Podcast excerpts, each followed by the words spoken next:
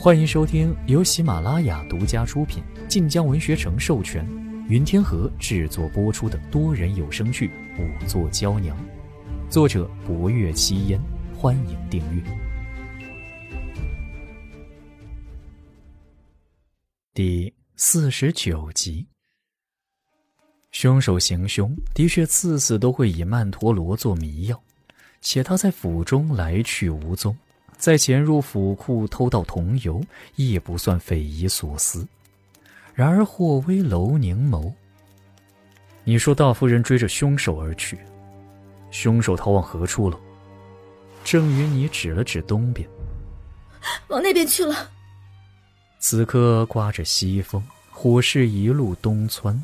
凶手既然纵火行凶，却未判断风势，反而往更危险之地去。霍威楼眉头微皱，正要说话，不若幽却站起身来道：“侯爷，请借一步说话。”霍威楼眉峰微扬，继而转身走到了一边去。不若幽跟过去，站在霍威楼身边，低声开了口。远处众人只瞧见不若幽一直在说着什么，霍威楼凝神细听，却未答话。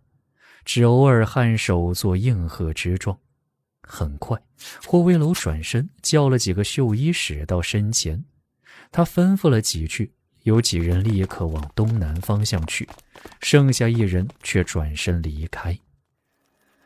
此人离开之后，不若幽仍然在和霍威楼低语，只是风声呼啸，火势烈烈，离得又远，没有人知道他们在说什么。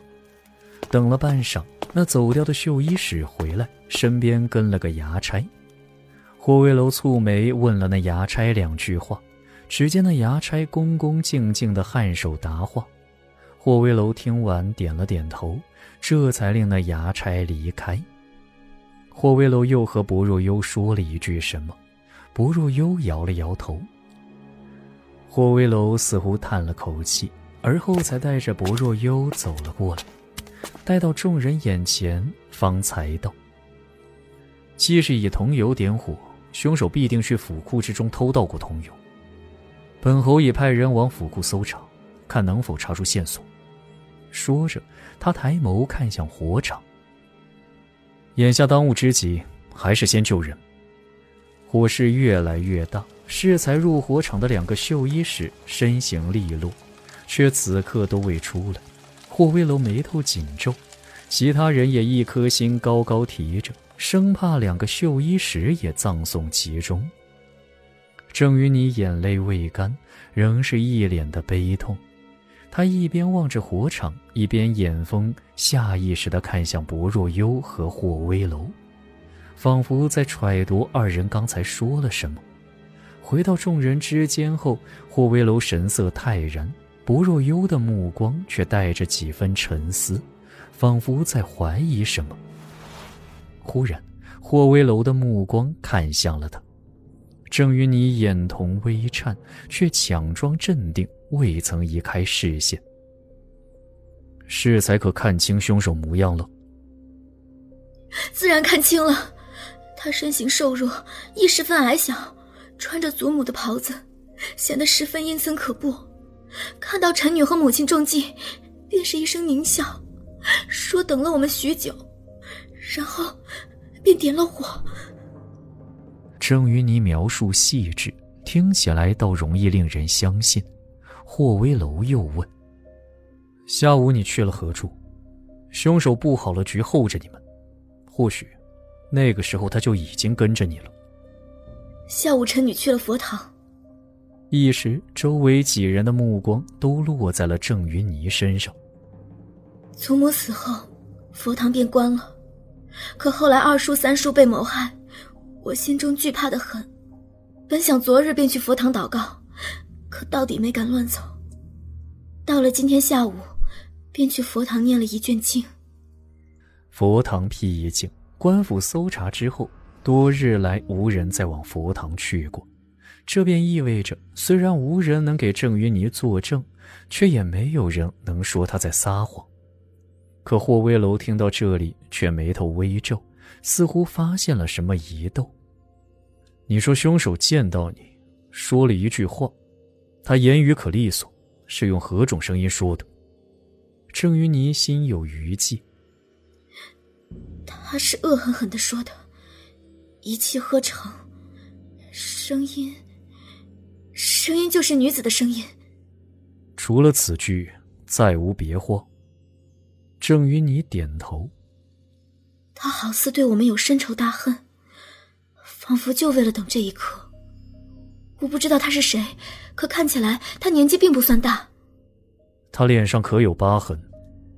算起来，郑云妮还是第一个和凶手那么近打了照面，且从他手下逃脱的。郑云妮点了点头，神色更为惊惧。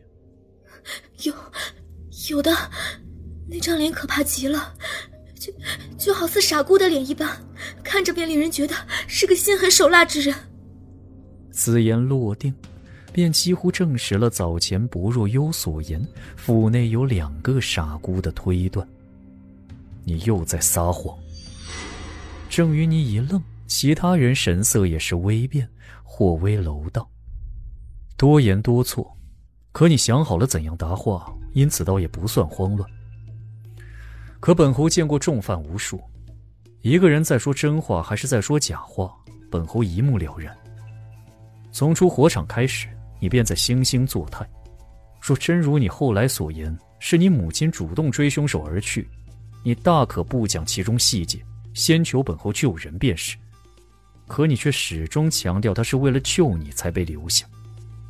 生死一刻，你刚逃出升天，又一心救母，却偏偏想好了此间诸多理由来搪塞我们。唯一的解释，便是你在撒谎。你有许多理由可找，却用了这个借口，无非是想显得你们母女情深，你心中愧责难当。救母心切罢了。霍威楼看着郑云霓，眉眼凌然，破人心魂。既救母心切，又凄惨哭泣，以此博得同情，好让人将你当作受害之人，信你之语，从而不疑你。正云霓眼角的泪珠还未干，一听此话，眼泪又扑簌簌落了下来。侯爷。侯爷竟是在怀疑臣女不成？莫非怀疑臣女当真独自逃命，令母亲留在火海？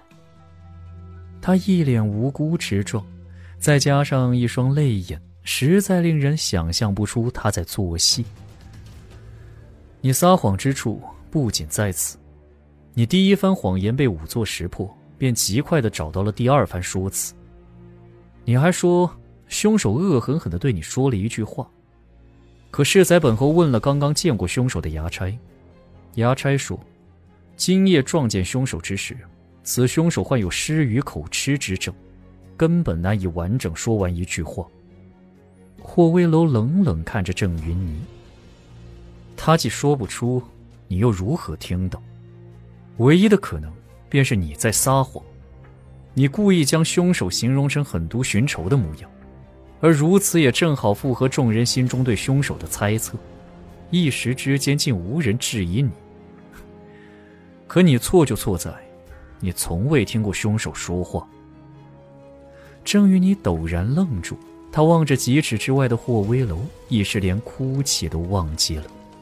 身后分明是烈焰熊熊的火场，可他却感受不到分毫的炙烤，天地万物为之一静。他仿佛置身在腊酒寒天的冰窟之中。